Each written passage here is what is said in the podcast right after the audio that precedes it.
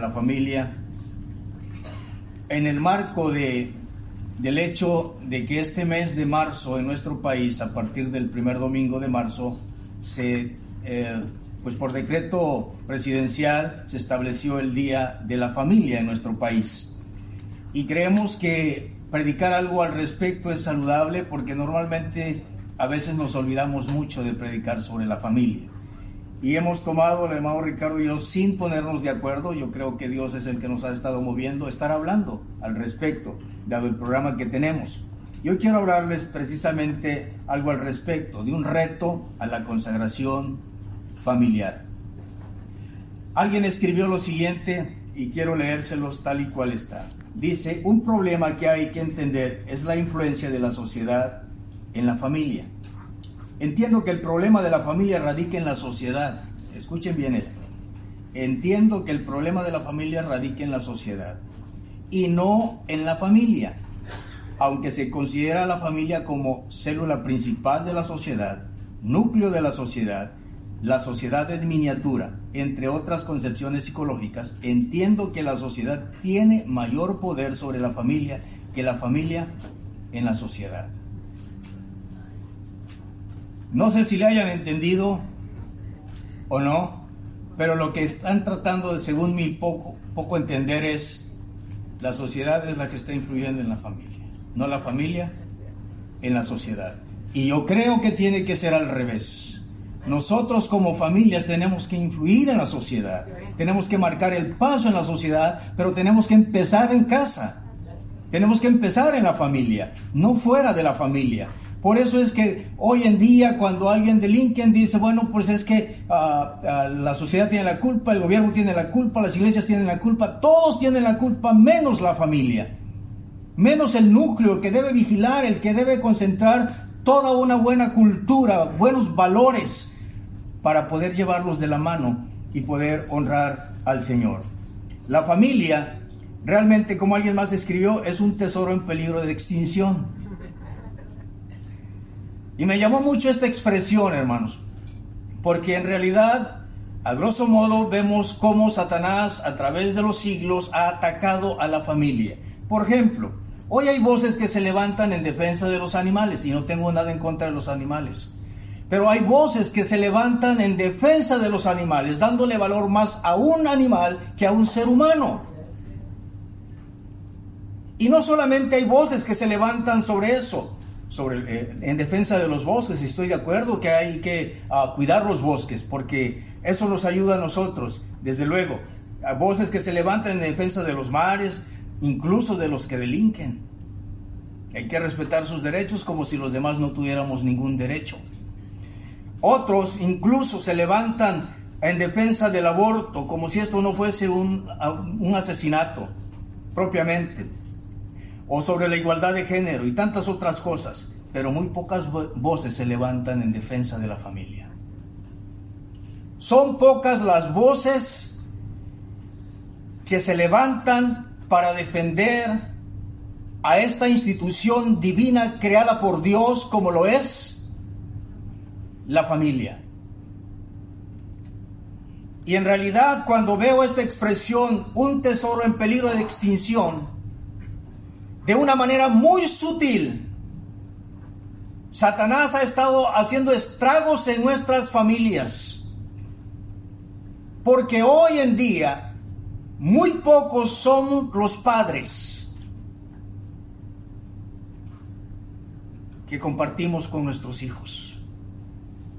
Se van a clase muy temprano, regresan en la noche, el papá ya está dormido o el padre se va muy temprano y regresa tarde o los hijos están dormidos. Ya no hay tal vez aquel tiempo que se compartía para fomentar la unidad familiar. Si algo, siempre lo he dicho, si algo admiro de este estado, Nuevo León, aunque no soy de Nuevo León. Bueno, no voy a echar piedras nada. Extraño mi, mi querido Tabasco. Pero si algo admiro es que todavía prevalece la costumbre de que las familias se reúnen a compartir un día a la semana. Y eso lo admiro grandemente. No pierdan esa costumbre. Fomenten esa costumbre, porque eso es valioso, hermanos. La familia como tal sigue siendo valiosa. A los ojos de Dios y a los ojos de la sociedad debe seguir siendo valiosa. Y nos compete a nosotros, como parte de una familia, levantar la voz en defensa de ella. Amén. Josué, en el capítulo 24, los versículos 14 al 16, que son los que voy a tomar, dice la palabra de Dios así. Ahora pues, temed a Jehová y servirle con integridad y en verdad, y quitad de entre vosotros los dioses a los cuales sirvieron vuestros padres al otro lado del río y en Egipto, y servid a Jehová.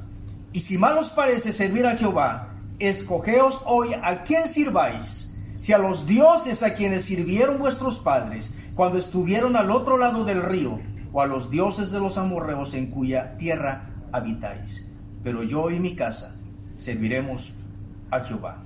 Entonces el pueblo respondió y dijo, nunca tal acontezca que dejemos a Jehová para servir a otros dioses. Nunca tal acontezca que nosotros nos desviemos. Y quizás quiero referirme a quienes nos están viendo por internet. Si están conectados, que nos pongan un dedito así para no ponerles falta. Nunca tal acontezca, dijeron ellos, que nosotros dejemos a Dios por servir a otros dioses.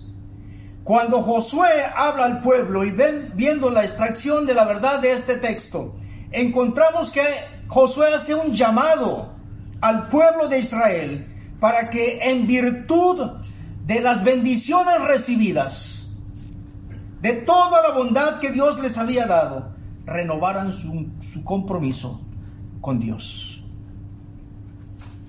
Porque a veces nos apegamos a la palabra del Señor o nos abocamos a orar y a consagrar nuestras vidas cuando algo bueno nos ha sucedido. Pero muchas veces eso bueno nos hace olvidarnos que todo lo que ha llegado a nosotros es por la bondad de Dios. Y nos vamos olvidando del Señor. De ahí entonces, hermanos, que un planteamiento para considerar el día de hoy es el siguiente. La consagración familiar a Dios es un reto vigente para las familias contemporáneas. Antes veía uno a los padres venir como dicen en mi estado, con la retaíla de niños, uno tras otro. No había de que me quedo en casa porque me dejaron mucha tarea. No había de que me quedo en casa, los padres marcaban el rumbo. Obviamente creo que cuando había enfermedad tenían que ah, acceder a que no, no, asistieran, pero normalmente eh, eh, en antaño la vida familiar en las cosas de Dios era una prioridad. Y parece que conforme pasan los días, las familias contemporáneas vamos siendo atrapados o atrapadas por toda la influencia de nuestra sociedad. Y aquí es tal vez donde podemos darle valor a la primera, el extracto de este artículo que leí al principio. Pero en realidad nosotros debemos marcar el rumbo, hermanos. Porque no sabemos, con todo lo que hoy en día está sucediendo en el mundo entero, en virtud de la familia, lo que vaya a haber para nuestros hijos.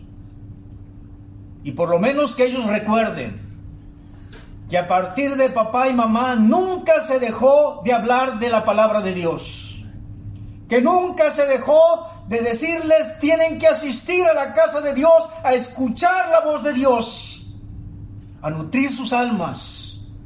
Aunque lo pueden hacer en casa, yo lo entiendo, pero por algo Dios ha dejado la iglesia. Y la ha dejado para el bienestar de nosotros. ¿Qué significa el reto lanzado por Josué aplicado a nuestros días? En cuanto a la consagración, puedo ver aquí tres etapas, como le llamo, que encierran este reto de consagración. Y el primero de ellos es la consideración de nuestro servicio a Dios. Dice Josué, capítulo 15, si mal os parece servir a Jehová, escogeos hoy a quien sirváis. Si a los dioses a quienes sirvieron vuestros padres cuando estuvieron al otro lado del río, o a los dioses de los amorreos en cuya tierra habitáis, pero yo y mi casa serviremos a Jehová. Un pasaje muy leído, un pasaje muy conocido y muy predicado seguramente.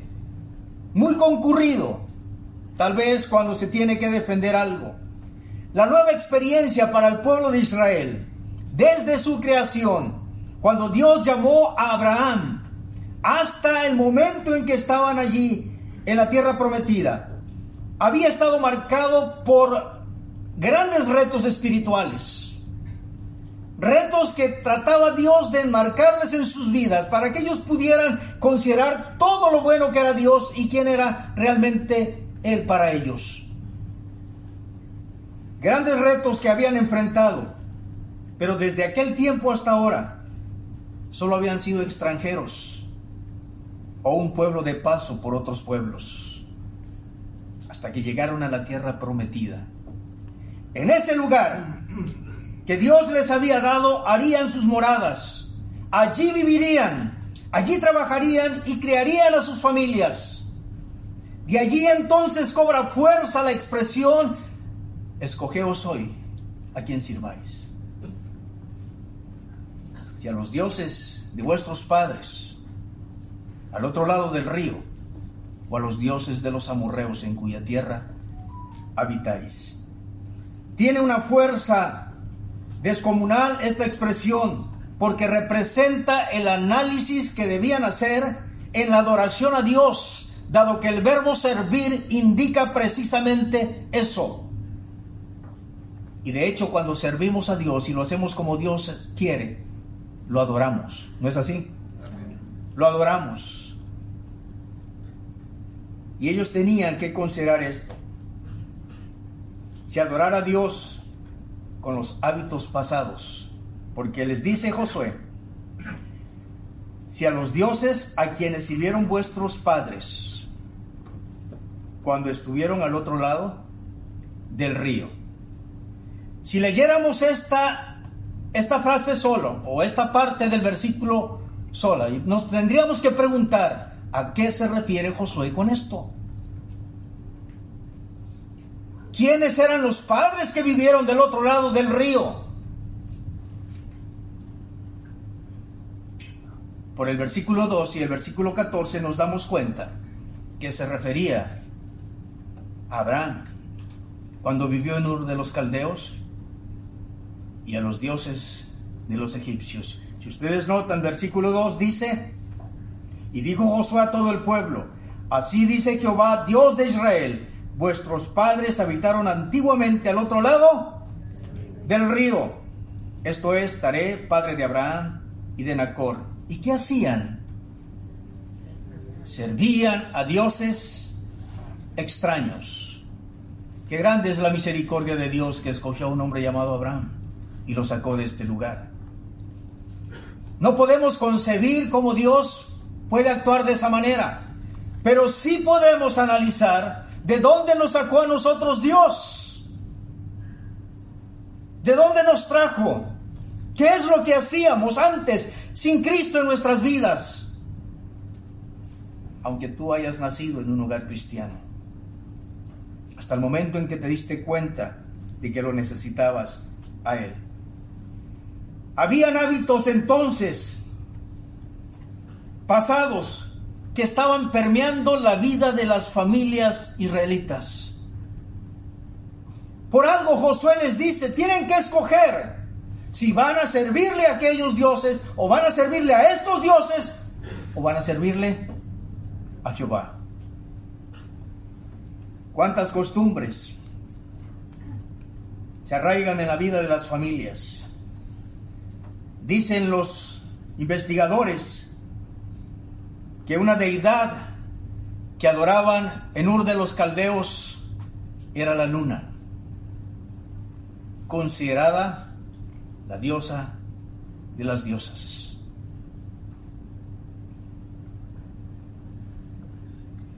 ¿Y qué podríamos decir de los demás dioses en Egipto? Todo era Dios. Y si ustedes recuerdan, muy pocos días después de haber salido de Egipto, el pueblo de Israel se desbordó en la idolatría.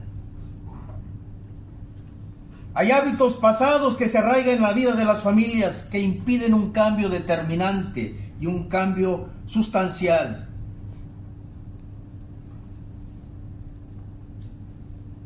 Y siempre pensamos, así lo hacían nuestros abuelos, así lo hacían nuestros padres. Bueno, si mi abuelo era responsable, gloria a Dios, porque es un buen hábito, ¿no es así? ¿Verdad? O si tenían cosas buenas, pero a veces no queremos romper esas cadenas y nos aferramos a lo de antaño. en la manera de adorar a Dios, los hábitos en las familias y en las iglesias o en las personas a veces salen a relucir. Y Josué tiene que marcarle el rumbo al pueblo de Israel. No podemos seguir así, dice Josué. Tenemos que cambiar nuestra manera de pensar. Pero tenían que considerar su servicio si, adoraban a Dios no solo con los hábitos pasados, sino con los hábitos presentes. Porque les dice allí, si a los dioses o a los dioses de los amorreos en cuya tierra habitáis. Ya estaban en la tierra prometida, ya estaban en casa, en el lugar que Dios les había marcado, donde ellos iban a vivir. Los amorreos propiamente era un calificativo para casi todas las tribus o los pueblos que habitaban en Palestina. Aunque en algunos casos se marca de manera diferente o como un pueblo en particular. Pero a veces la Biblia habla de los amorreos refiriéndose a los habitantes de Canaán y eran un pueblo idólatra, completamente idólatra, desde pasar a sus hijos por el fuego hasta los rituales inmorales en sus templos donde todo parecía que daba igual. No había en realidad una diferencia entre los otros pueblos de lo que estaba haciendo Israel posiblemente en ese momento. Y de allí la exhortación de Josué los llama a escoger a quién van a servir, si a Jehová de los ejércitos o a la idolatría. Hoy tal vez, hermanos, no vemos literalmente que alguien pase a un hijo por el fuego, aunque sí vemos cosas monstruosas. No vemos que en los templos haya rituales inmorales, aunque a veces perdemos la moral.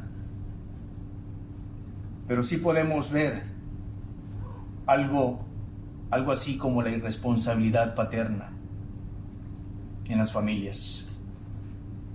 Los padres a veces parecemos, por generalizar, que estamos lejos de los hijos, ocupados en muchos quehaceres. La familia quizás pasa a un tercer o cuarto lugar, no lo sé. Son más importantes los amigos, son más importantes el trabajo, los placeres, los negocios, antes que la familia. Por ahí alguien dijo y lo dijo acertadamente, lo único que usted y yo nos podemos llevar al cielo es a nuestra familia, si es que ellos creen en Jesucristo como su Salvador personal. Por eso debemos darle valor y a partir de la familia debe ser afectada esta sociedad para bien. Tal vez no vamos a cambiar el mundo, pero lo que nos toque hacer, hay que hacerlo. Y hacerlo bien para honrar a Dios. Tal vez no solo la irresponsabilidad paterna, yo no sé si existe esta palabra, pero discúlpenla por favor. la irrespetabilidad a las autoridades. Bueno, esa es la Real Academia Cristobaliana. Hoy no hay respeto casi para nadie. Los esposos nos revelamos a los principios de Dios, de amar a nuestra esposa como Cristo amó a la iglesia. Y algunos más que otros decimos, pues confórmate con que te diga que te amo. Las esposas se rebelan contra los esposos, rebelándose en contra de los principios del Señor. Los hijos se rebelan a los padres, porque para una gran mayoría parece que la autoridad en cualquier área no representa un beneficio, sino un estorbo. Solo veamos a nuestro alrededor o más cercano con el ente veamos lo que pasa en nuestras familias. Se ha perdido el respeto a la autoridad. Claro, si hoy dijéramos a nuestros hijos que en el tiempo pasado, cuando nuestros padres platicaban y queríamos husmear, nos decían, a ver, Vaya a ver si ya puso la puerca, nos decía. Esta es plática de adultos. Hoy no. Hoy eso ha cambiado. Hermanos, nuestra sociedad parece ser una sociedad intolerante. Yo diría peleonera y vengativa ante la menor provocación. Y saben una cosa, nosotros mismos estamos permitiendo eso quizás en nuestros hogares. Al olvidar que Dios nos pide respetar a las autoridades. Sí, no pasamos a nuestros hijos por fuego. No, no. Pero no importa que nos volemos el alto. Tú tápate los ojos, hijito. ¿No ves? No importa que le digamos al policía de lo que va a morir. O cuando vemos a alguien que se revela con los padres, no, se lo merece tu padre. Bueno, ya no diríamos a los pastores, a los pastores nos aman. Amén.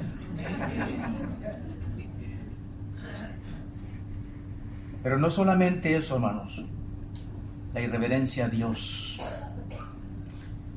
Todo indica que el pueblo de Israel, note, por la expresión que dice Josué, adoraban a Dios, pero su corazón estaba en otra parte.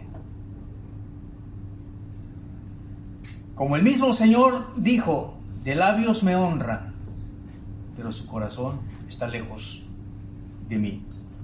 Así es hoy en día. Muchos creyentes somos irreverentes en adoración a Dios. Nos da lo mismo. Pensamos que Dios va a tolerarnos. Y en realidad, gracias a Dios por su misericordia y por su bondad. Y como dijo Jeremías, gracias a su misericordia no hemos sido consumidos porque a veces somos irreverentes ante la adoración a Dios, somos irreverentes ante su palabra. Ya no hay aquel celo cuando estamos leyendo la Biblia, viendo lo que Dios nos dice. Lo más importante es que me estoy muriendo de sueño. Lo más importante es lo que estoy pensando. Ya no hay reverencia, hermanos, en la oración, en muchos casos. Vamos a orar. Una oración de dos segundos y se acabó.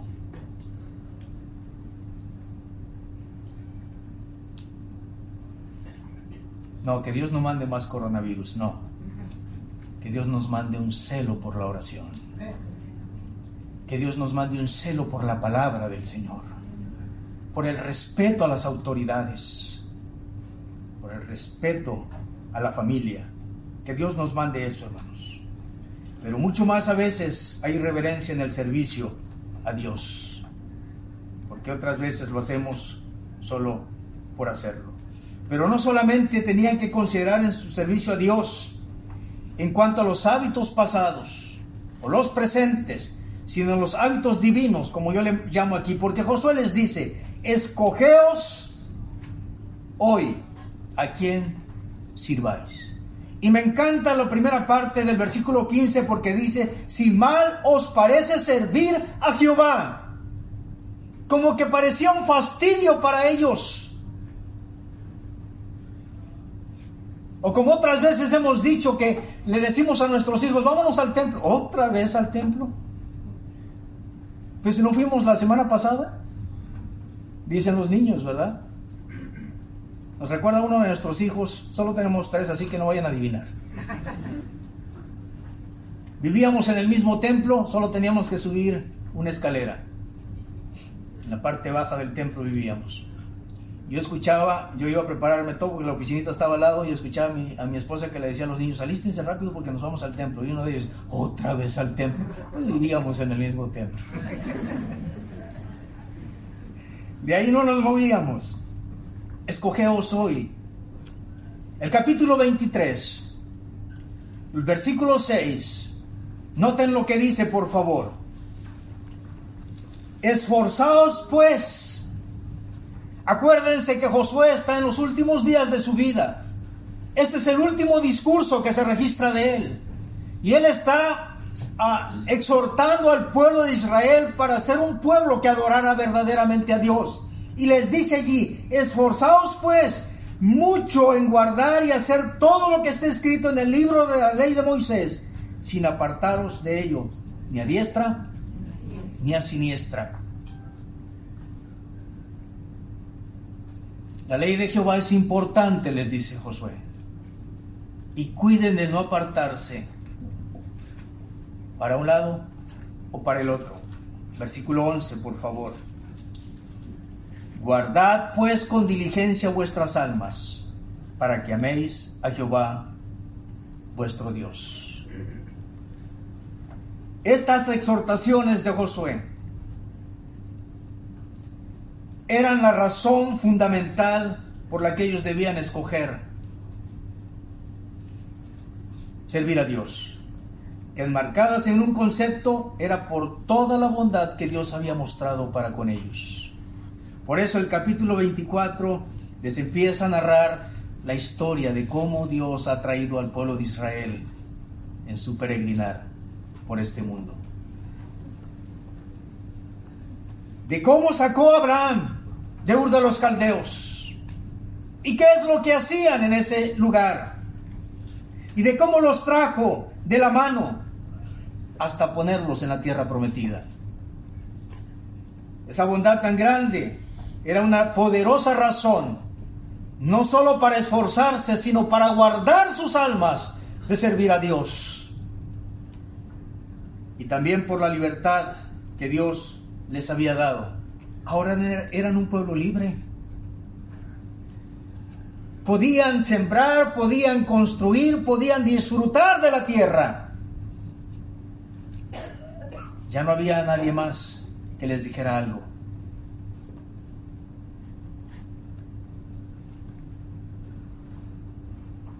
Pero había un problema para ellos. Si acaso había influencia de otras cosas, entre ellos era porque ellos se lo habían permitido. Si usted ha leído el capítulo 9 de este libro, dice que había un pueblo llamado Gabaonitas que engañaron a Josué.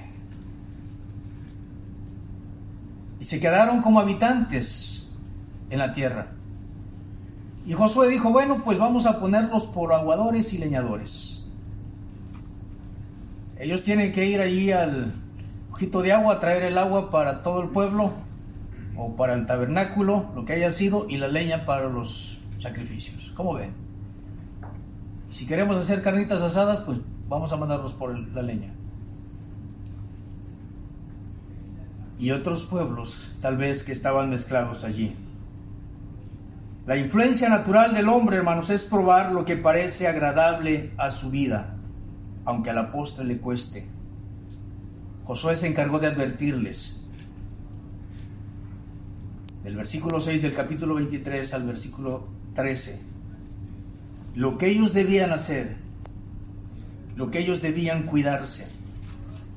Sigan ahí, por favor, con su mirada, versículo 7 del 23. ¿Por qué no debían apartarse ni a diestra ni a siniestra?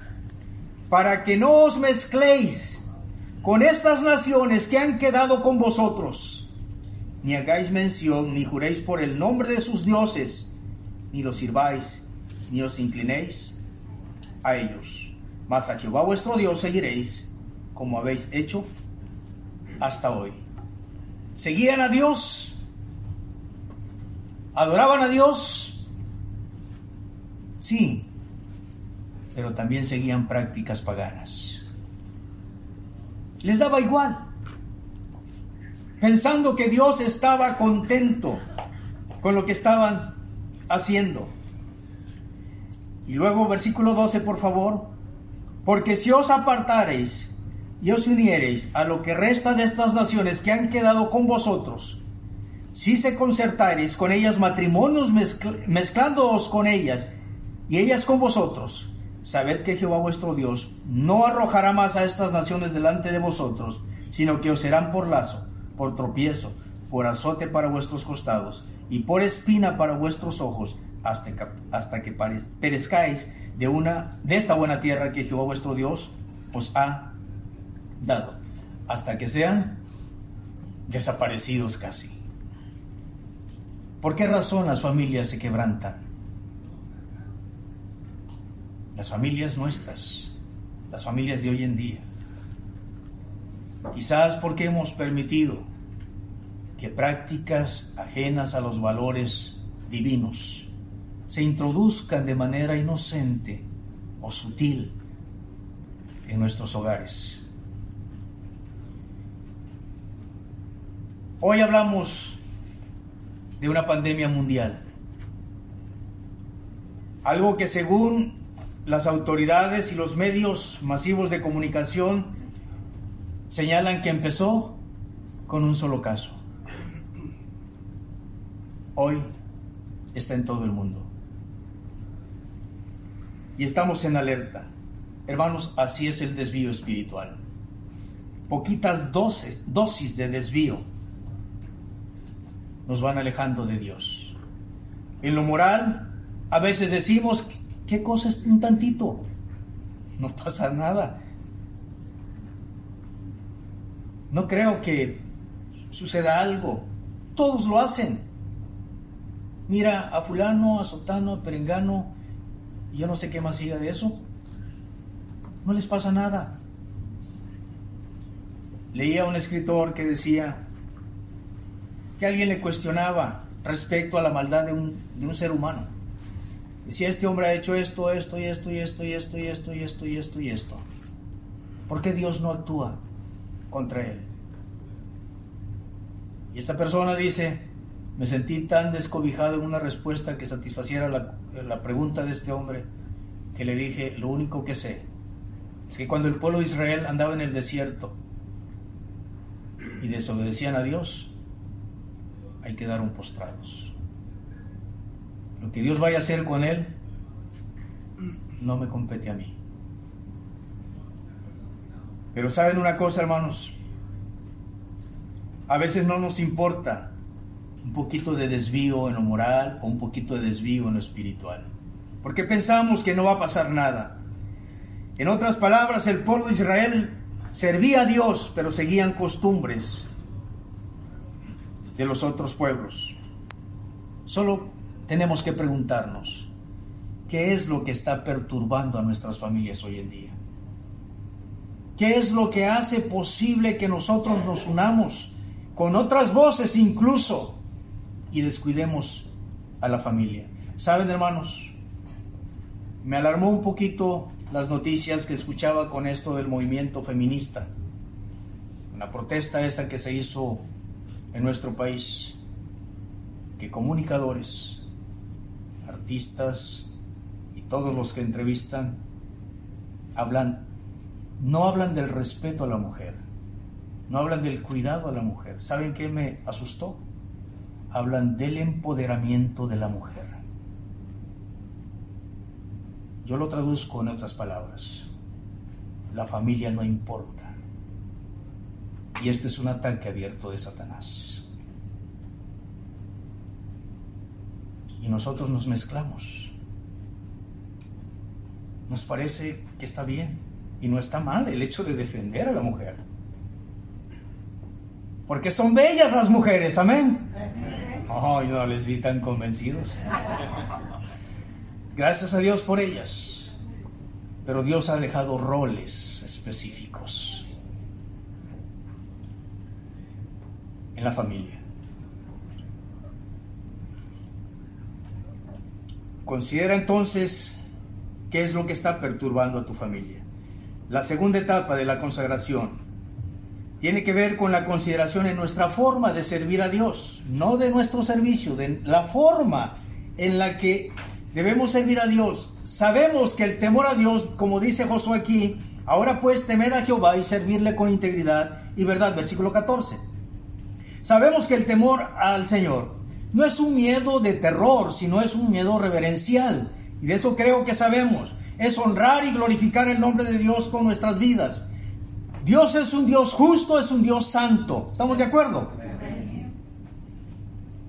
Que por alguna razón pasa por alto nuestros pecados, aunque no está de acuerdo con ello.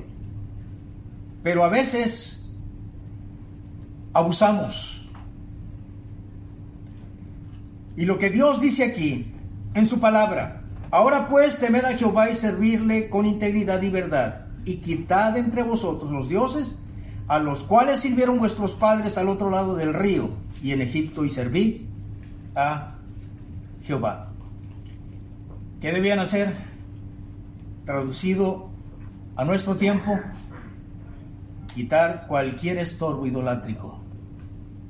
Nuestra capacidad o nuestra preparación en cualquier área a veces viene, a ser algo que estorba nuestra adoración o nuestro servicio a Dios. ¿Cuántas veces lo que hacemos lo hacemos por motivos equivocados? Porque a veces lo hacemos porque pensamos, yo puedo, yo sé, yo conozco, yo aprendí. Y qué bueno, que nuestras capacidades adquiridas puedan ser puestas al servicio del Señor. Pero como Dios le dijo a Zacarías, no es con espada ni con ejército, sino con mi espíritu. Si todo lo que yo hago no es en el poder de Dios, si no es con la dirección del Espíritu Santo, entonces resultaría vano. Por eso Josué les dice deben quitar cualquier estorbo idolátrico. Esto fue lo que hizo Jacob en el capítulo 35 de Génesis cuando iba rumbo a Betel. Llamó a su familia y dijo, quiten todos los dioses que tienen guardados. Y la familia obedeció porque iban a Betel, a la casa de Dios. Hermanos, la palabra de Dios tiene poder. El Espíritu Santo tiene poder y nos puede ayudar para quitar cualquier estorbo que idolatremos. Pero no solamente tiene que ver con la capacidad, sino incluso con la tecnología hoy en día. Escuché a un pastor de nuestra asociación decir lo siguiente. Estamos, hoy en día estamos más ávidos de comprar un celular que una Biblia. No se vayan a reír, por favor. Él dijo, ¿cuánto cuesta esta Biblia? 500 pesos. Oh, está muy caro. ¿Cuánto cuesta el teléfono más sofisticado de ahorita? ¿Quién lo tiene? 20 mil pesos. No importa, pero es inteligente. Pero una Biblia de 500.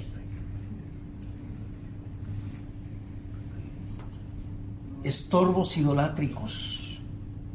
Y no importa. No importa lo que cueste.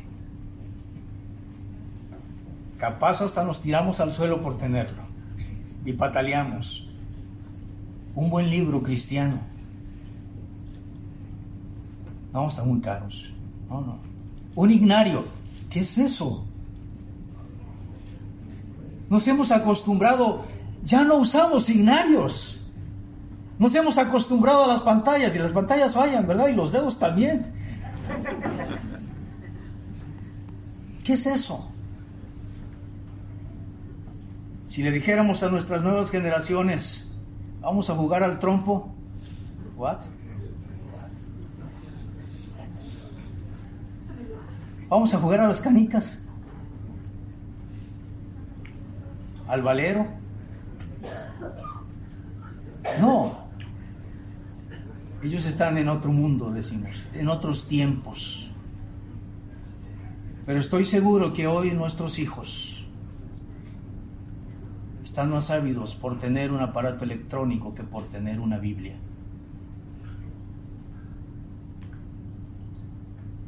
Y tal vez nosotros lo consentimos.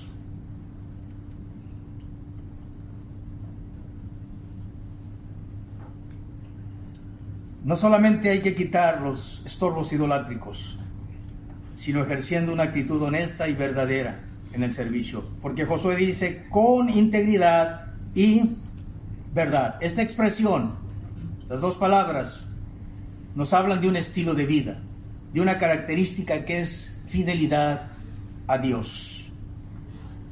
Es una característica interior que refleja o se refleja en la vida exterior. El servicio a Dios debe ser íntegro, hermanos, y debe ser por razones correctas. Y de esto nos compete a nosotros como familia inculcarlo. No solo practicarlo, sino inculcarlo a nuestros hijos, a las futuras generaciones. Y que nuestra sociedad, en el mundo en que nos movemos, pueda captar eso. El Salmo 115, versículo del 1 al 5, dice estas palabras. Jehová, pregunta el salmista, aunque el 24 también habla de esto, ¿quién habitará en tu tabernáculo? ¿Quién morará en tu santo monte? ¿Y en realidad habrá alguien? No. Sigue el salmista, el que anda en integridad y hace justicia, y habla verdad en su corazón, el que no calumnia con su lengua, ni hace maldad o mal a su prójimo, ni admite reproche alguna contra su vecino. Oh. Los vecinos son más malos que nosotros, decimos, ¿verdad? Una vez una hermana me decía, aquí hay un árbol que se llama mora, creo, ¿verdad? Y que mancha la, la donde cae. Y me decía, ay hermano, ya no sé qué hacer con mi vecino. ¿Por qué le insulta? ¿Qué le hace? No, el arbolito de mora está en su terreno, pero están todas las ramas hacia el mío. Y caen las moritas todos los días. Y en la banqueta, ella cuando barra, en lugar de recogerlas, las echa a mi banqueta. Y me mancha toda mi banqueta. Y ya no sé qué hacer. Pues yo, un poquito medio serio y entre broma, le digo, pues recójalas. y échesela, no. Recójalas. Y pónganla en el bote de basura. ¿Qué más puede hacer, hermano? No que se vaya a pelear con ella porque no va a ganar nada. A, lo mejor le va a echar todo el árbol de mora encima. Que no, dice aquí que no admite reproche alguno contra su vecino.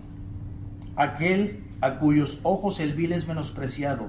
Me llamó mucho la atención la traducción en nuestra Biblia. Aquel a cuyos ojos el vil es menospreciado. Otras versiones dicen que desprecia al que Dios reprueba, o aquel que no honra a Dios, en otras palabras. Luego dice, pero ahora, pero honra a los que temen a Jehová, y el que aún jurando en daño suyo, no por eso cambia. Quien su dinero no dio a usura, ni contra el inocente admitió cohecho. El que hace estas cosas no resbalará jamás. ¿Quién puede estar en tu servicio? preguntó el salmista. ¿Quién, Señor? ¿Quién es digno? Por eso Josué dice, si, si hemos de servir a Dios y si ustedes han de servir a Dios, háganlo con integridad y verdad. Es decir, que no haya falsedad en la adoración que se le brinda a Dios, sino que haya un corazón sincero y honesto delante del Señor. Hermanos, lo que Josué estaba diciendo era precisamente eso, que no hubiera falsedad en la oración o en adoración a Dios. Por eso su expresión, si desean servir a Dios, deben hacerlo con una actitud correcta, que sea íntegra y en verdad. La segunda etapa entonces en la consagración no solamente tiene que ver con el servicio, sino con la forma en la que adoramos, traduciendo la palabra servir en adoración. La tercera es la consideración al compromiso en el servicio a Dios. El versículo 15, la última parte dice, pero yo y mi casa Parecería muy jactancioso, muy soberbio de parte de Josué esta expresión, ¿verdad? Como si hoy en día nos paráramos aquí nosotros y dijéramos, hermanos, pues hagan lo que quieran, pero yo y mi familia, ah, muy espiritual diríamos, dirían algunos, ¿no? Y a lo mejor yo me sumaría a ustedes. No, pues, más está exagerando. Se cree muy santo. Parecería. Pero aquí Josué tenía la gran responsabilidad delante de Dios, no solo de dirigir a una nación, sino la gran responsabilidad de dirigir a su propia familia. No era para menos que un hombre que había servido a Dios con todas sus fuerzas, como lo hizo este hombre, no fuera determinante. Probablemente para él para Josué. No deseaba que pesara sobre sus hombros el no decirle al pueblo de Israel lo que Dios merecía en la adoración. Quizás por eso la expresión toma mucho sentido, pero yo y mi casa serviremos a Jehová. El compromiso que asume Josué es trazado por una actitud de fe. Para él lo más importante y para su familia era Dios. Lo más importante era Dios. ¿Cuánto quisiéramos, hermanos? Que no solamente los que estamos aquí, sino todos los que alabamos a Dios, donde quiera que nos encontremos, lo más importante para nosotros y para nuestras familias sea Dios. Pero el diablo va ganando terreno día tras día. Ideologías disfrazadas nos van permeando. Y hasta levantamos las voces y apoyamos esas voces. Hubo un momento en la historia del pueblo de Israel capítulo 13 y 14 del libro de Números, cuando Dios le dijo a Moisés que enviara espías, y fueron los espías, y regresaron los doce, y dijeron, ahí hay un pueblo cuyos moradores tragan los habitantes de la tierra, no podremos contra ellos. El primero que habló fue Caleb y dijo, si podemos. Y luego Josué dijo, si podemos. Dios estará con nosotros.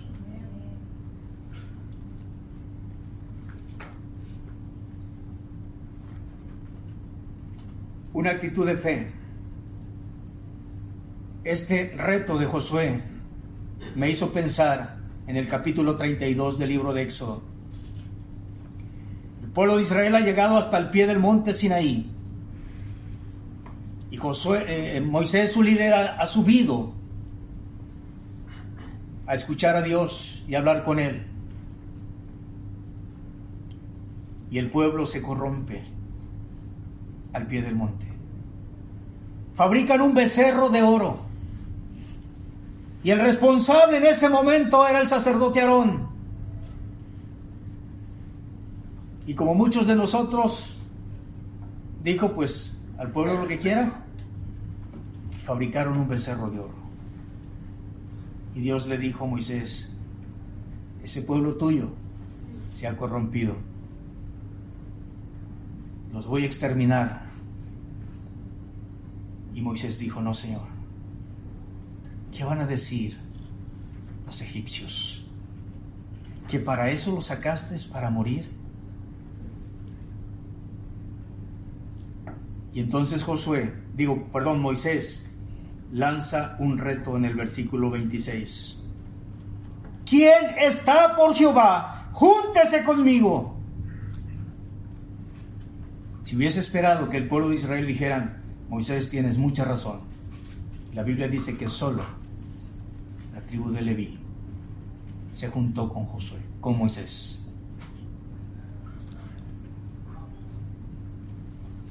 Una actitud de fe de parte de Josué. A veces los padres, las madres o los hijos son los que empujan. A veces es papá, a veces es mamá, a veces son los hijos los que empujan en el sentido espiritual.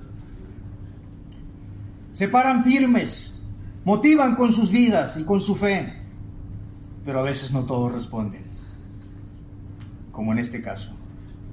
Pero el compromiso de Josué también estuvo trazado por una actitud valerosa. Escogeos hoy. Quiten los ídolos y sírvanle a Dios, porque yo y mi casa serviremos a Jehová. Las presiones sociales, hermanos, o familiares, o de cualquier índole, abruman la vida de muchos creyentes, de muchos matrimonios, de muchas familias, y muchos son los que ceden ante estas presiones. La triste realidad es que hay quienes han sido o hemos sido testigos de la poderosa mano de Dios, de su bondad en nuestras vidas, y después de un tiempo, por presiones ajenas, comenzamos a apartarnos de las cosas de Dios. Espero que esto no sea nuestra realidad. El compromiso de Josué también estuvo trazado por un reto personal. Pero yo y mi casa, dijo él, donde cada miembro de la familia seguramente tomó su propia decisión, como debe ser. Hoy en día nosotros como padres, o como las madres o los hijos, que vienen solo al templo, al culto, seguramente sufren internamente. Porque cuánto deseáramos, como Pablo decía, ver a nuestros familiares convertidos al Señor. Y no sucede así a veces. El Salmo 27.10 dice, aunque mi madre, mi padre y mi madre me dejaren con todo, estas palabras alientan a cualquier creyente. Y déjenme decirles que fueron las palabras que alentaron mi vida en mis inicios de cristiano. Aunque no te sigan, Dios está contigo. Aunque te desprecien, Dios está contigo. Aunque te humillen, Dios está contigo. Y tú debes darle valor aún a tu familia, aunque actúe de esa forma. El compromiso de Josué también estuvo trazado por un reto espiritual. Iban a servir, pero a Jehová. Para Josué no era un juego. Él había experimentado el gran poder de Dios a lo largo de toda su vida. Había visto los hechos portentosos y cómo el pueblo había sido bendecido. No solo lo había visto, sino que había experimentado el poder de Dios en su vida y había visto cómo los rebeldes habían sido castigados. Hermanos, la familia como tal ha sido, es y seguirá siendo objeto de los ataques de Satanás. De manera abierta, pero también de manera muy sutil. Y usted tiene que percatarse de eso. En el huerto del Edén, engañó a la mujer. ¿Y saben una cosa? El hombre lo consintió.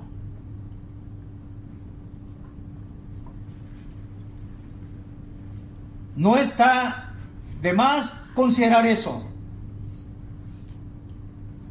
El hombre era el responsable delante de, Dios de su familia. Pero él consintió que Eva se revelara la palabra de Dios. Qué gran responsabilidad tenemos los padres, los esposos. Amén, mujeres. Mi vida te ama aunque te rebeles. Pero este hecho lo está usando Satanás hoy en día. Es la misma técnica, la misma estrategia que él está usando.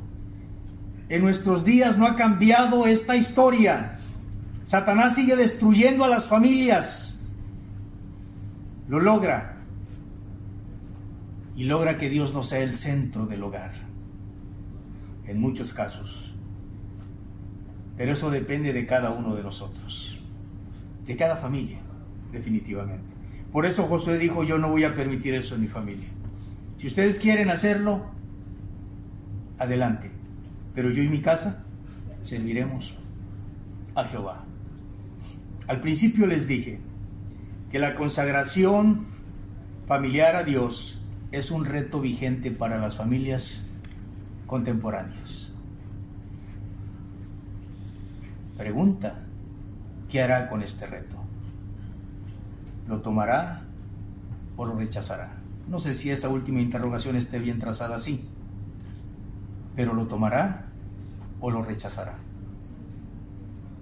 ¿Qué vamos a hacer con ese reto? Josué dijo, pero yo y mi casa serviremos a Jehová. En el primer libro de Reyes, no tienen que ir ahí, en el capítulo 22, se narra la historia de dos reyes, Acab, que era el rey de Israel, y el otro rey que aparece allí, creo que era Ayúdeme a buscarlo por favor, no recuerdo ahorita el nombre. Este rey fue a visitarlo, había paz, dice la Biblia, entre los pueblos. Siria ya no los atacaba.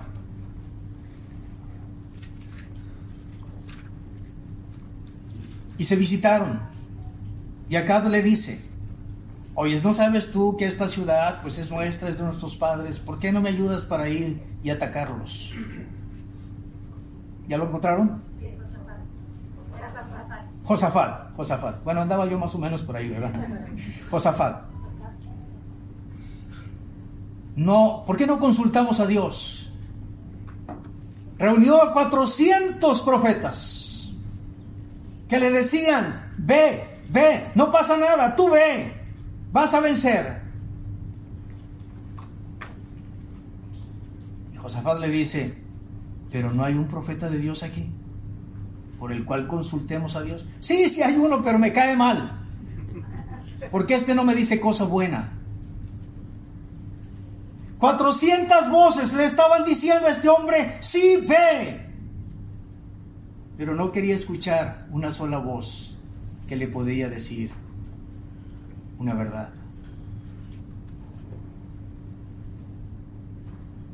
Hoy en día sí sucede.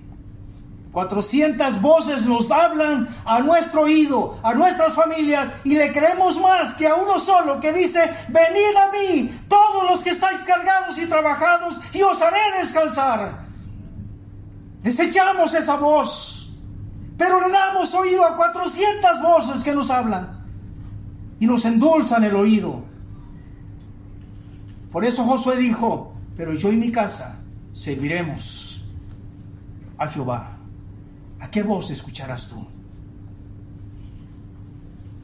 A la voz que te dice, ven a mí, aunque estés cargado y trabajado, y yo te haré descansar. O a esa voz que te dice, no pasa nada, todo va a estar bien, tú sigue como estás. Poquitas dosis de desvío no, no te hacen menos santo ni menos creyente. José dijo, yo no estoy dispuesto. No estoy dispuesto. Mi casa y yo serviremos a Jehová. Vamos a inclinar nuestros rostros. Vamos a orar. Tú eres padre, eres madre, eres hijo, al igual que yo. Tú conoces tu propia circunstancia. Y sabes cómo Dios te ha estado hablando durante esta mañana. Tú sabes cómo Dios te ha estado confrontando. Solo tú sabes cómo estás en tu familia. Sin importar la posición que juegues en tu familia, serás tú el primero que diga, pero yo y mi casa serviremos a Jehová. Y aquí está mi mano, hermano. Dios le bendiga. Dios les bendiga. Dios les bendiga. Dios les bendiga. Aunque hayan miles voces que me digan que no, yo y mi casa serviremos a, Jehová. Dios les bendiga, yo puedo verles. Gracias a Dios. Gracias a Dios. Que tu decisión y mi decisión impacten a nuestra sociedad, a nuestro mundo, que no agachemos la mirada ante lo que pasa en este mundo, de decir que Jehová de los ejércitos es nuestra única esperanza y es nuestra bandera y es nuestro galardón. podamos proclamar que en Cristo hay salvación y que viviremos en nuestra familia con los principios de Dios, aunque hayan miles que nos estén persuadiendo. Habrá alguien más que diga, aquí está mi mano, yo quiero vivir para Dios. Mi familia y yo serviremos a Jehová. Sin importar lo que estés pasando, recuerda, el reto es a consagrarnos en nuestra familia. Tanto papá, mamá y los hijos. Están juntos. Y si no, toma la bandera tú. Consagra tu vida a Dios y haz que tu vida sea un impacto en la vida de tu familia. Padre, gracias por tu amor y tu misericordia. Gracias por tu perdón. Gracias, Señor, por tu exhortación, por el reto que nos planteas. Ayúdanos para que en lugar de escuchar voces ajenas a tu palabra, solo escuchemos tu voz. Y que si acaso escuchamos otras voces, éstas puedan ser valoradas a la luz de tu bendita palabra. Y podamos, Señor, influenciar a nuestra sociedad, viviendo los valores eternos que tú nos marcas en tu palabra. Gracias por quienes estamos aquí, por quienes seguramente nos están viendo por internet, por quienes verán este mensaje posteriormente. La familia para ti es importante, Señor, aunque Satanás se empeñe en decir que no lo es y muchas personas obedezcan su voz. Ayúdanos a hacerte obediente a ti. En el nombre de Cristo te lo ruego. Amén. Dios les bendiga, hermano.